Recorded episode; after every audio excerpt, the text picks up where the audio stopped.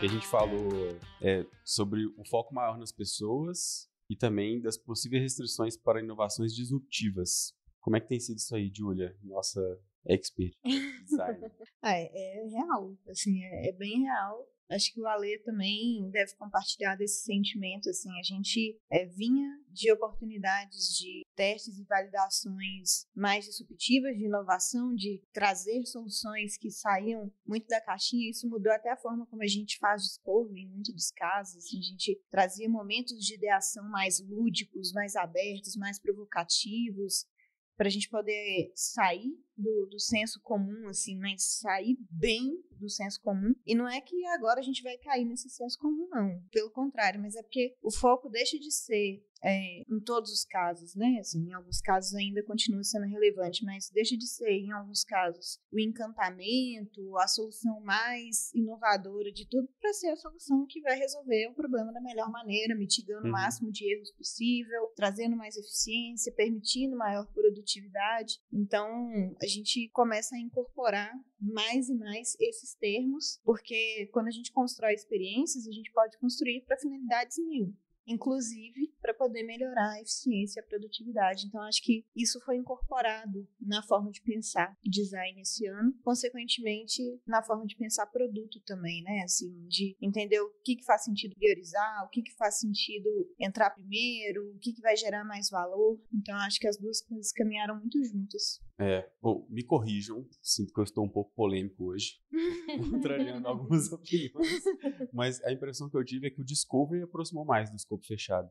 É esquisito falar isso, né? Porque o Discovery ele é justamente como se fosse a base do, do escopo aberto. Mas eu sinto que a, a, galera não quer começar um processo de Discovery sem ter um mínimo de uma discussão prévia primeiro, sabe? Não começa com um problema 100% aberto mais, assim, talvez nunca foi 100% aberto. Mas eu tinha essa impressão de que se fazia mais Discovery no passado com, a partir de mais dúvidas, sabe? Suposições mais amplas, etc. Hoje parece que já se quer começar, mesmo um Discovery que é para refinar o problema, é, já a partir de uma coisa um pouco mais concreta. Eu tive essa impressão ao longo desse é, ano. Eu acho que as empresas estão menos abertas a testar no. É, normalmente no escuro, é, né? é no escuro uhum. de tudo. Assim, uhum. Acho que agora, é, cada vez mais, as áreas de negócio dentro da empresa têm tido que justificar justificar um, uma iniciativa mais e mais, assim, né? Então, a gente tem esse budget, esse budget é para X soluções. Por que, que a sua é relevante? Então, dentro das empresas tem tido essa esse tipo de discussão nem sempre acontecia. Em alguns casos era meio que, ah, fulano disse que precisa, a gente tem orçamento, a gente tem condições, vamos fazer. E depois via se realmente ia para frente e tal. Então, realmente teve um, um, pouco mais de restrição nesse sentido. E eu acho que até na abordagem que a gente tinha aí, falando no recorte nosso mesmo, assim, né, DTI, a gente sempre utilizou das técnicas de design thinking para poder uhum. orientar as, as técnicas de discovery. É, e a gente não está deixando de utilizar, mas agora a forma e o momento em que elas aparecem tem sido um pouco diferente. Então a gente tem atrelado com outras ferramentas de pesquisa, ferramentas de produto também, que ajudam a consolidar informações.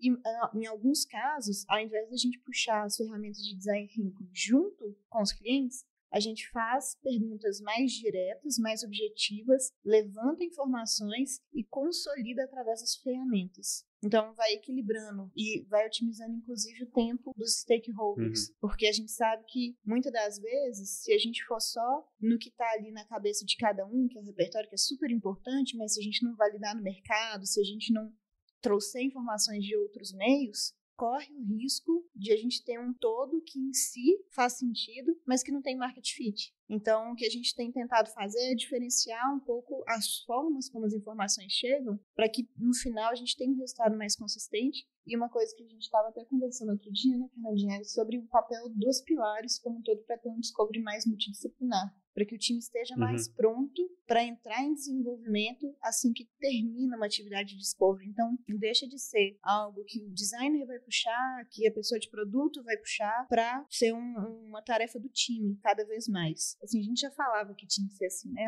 É. Não é que apareceu, nasceu é, isso. Mas é, é, isso, é. isso que a gente estava falando antes, né? Que não que a gente não acreditava que era, deveria ser assim antes, né? Mas o mercado trazia outras, uhum. outros incentivos, né? Exatamente. É, não, você colocou de uma maneira muito mais elegante do que eu, 100%. no início eu fiquei na dúvida, assim, olhando para a cabeça do Ale, assim, se ele estava concordando ou não. Concorda, Ale?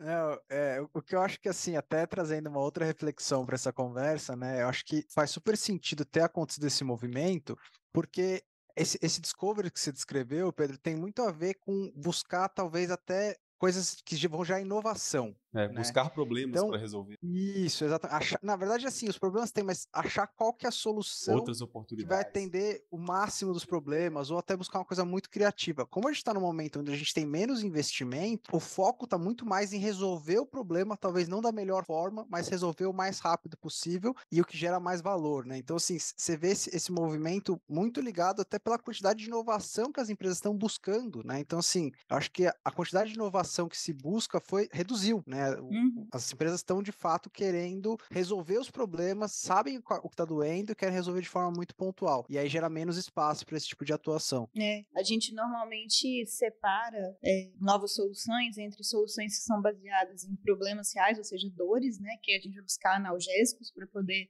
facilitar a rotina de quem quer que seja que está sentindo aquela dor, e soluções que são baseadas em oportunidades. E aí é um tiro um pouco mais no escuro, assim. Pode ser que tenha aderência, se as pessoas pensarem que aquilo ali pode encaixar de alguma forma na rotina delas, mas não necessariamente é baseado num problema. Uhum, assim. Para essas que são baseadas em oportunidade, realmente ficou um pouco mais é. restrito. Talvez é, é, o que foi minha percepção que fosse mudança no processo, na verdade, é a natureza das demandas que estavam vindo.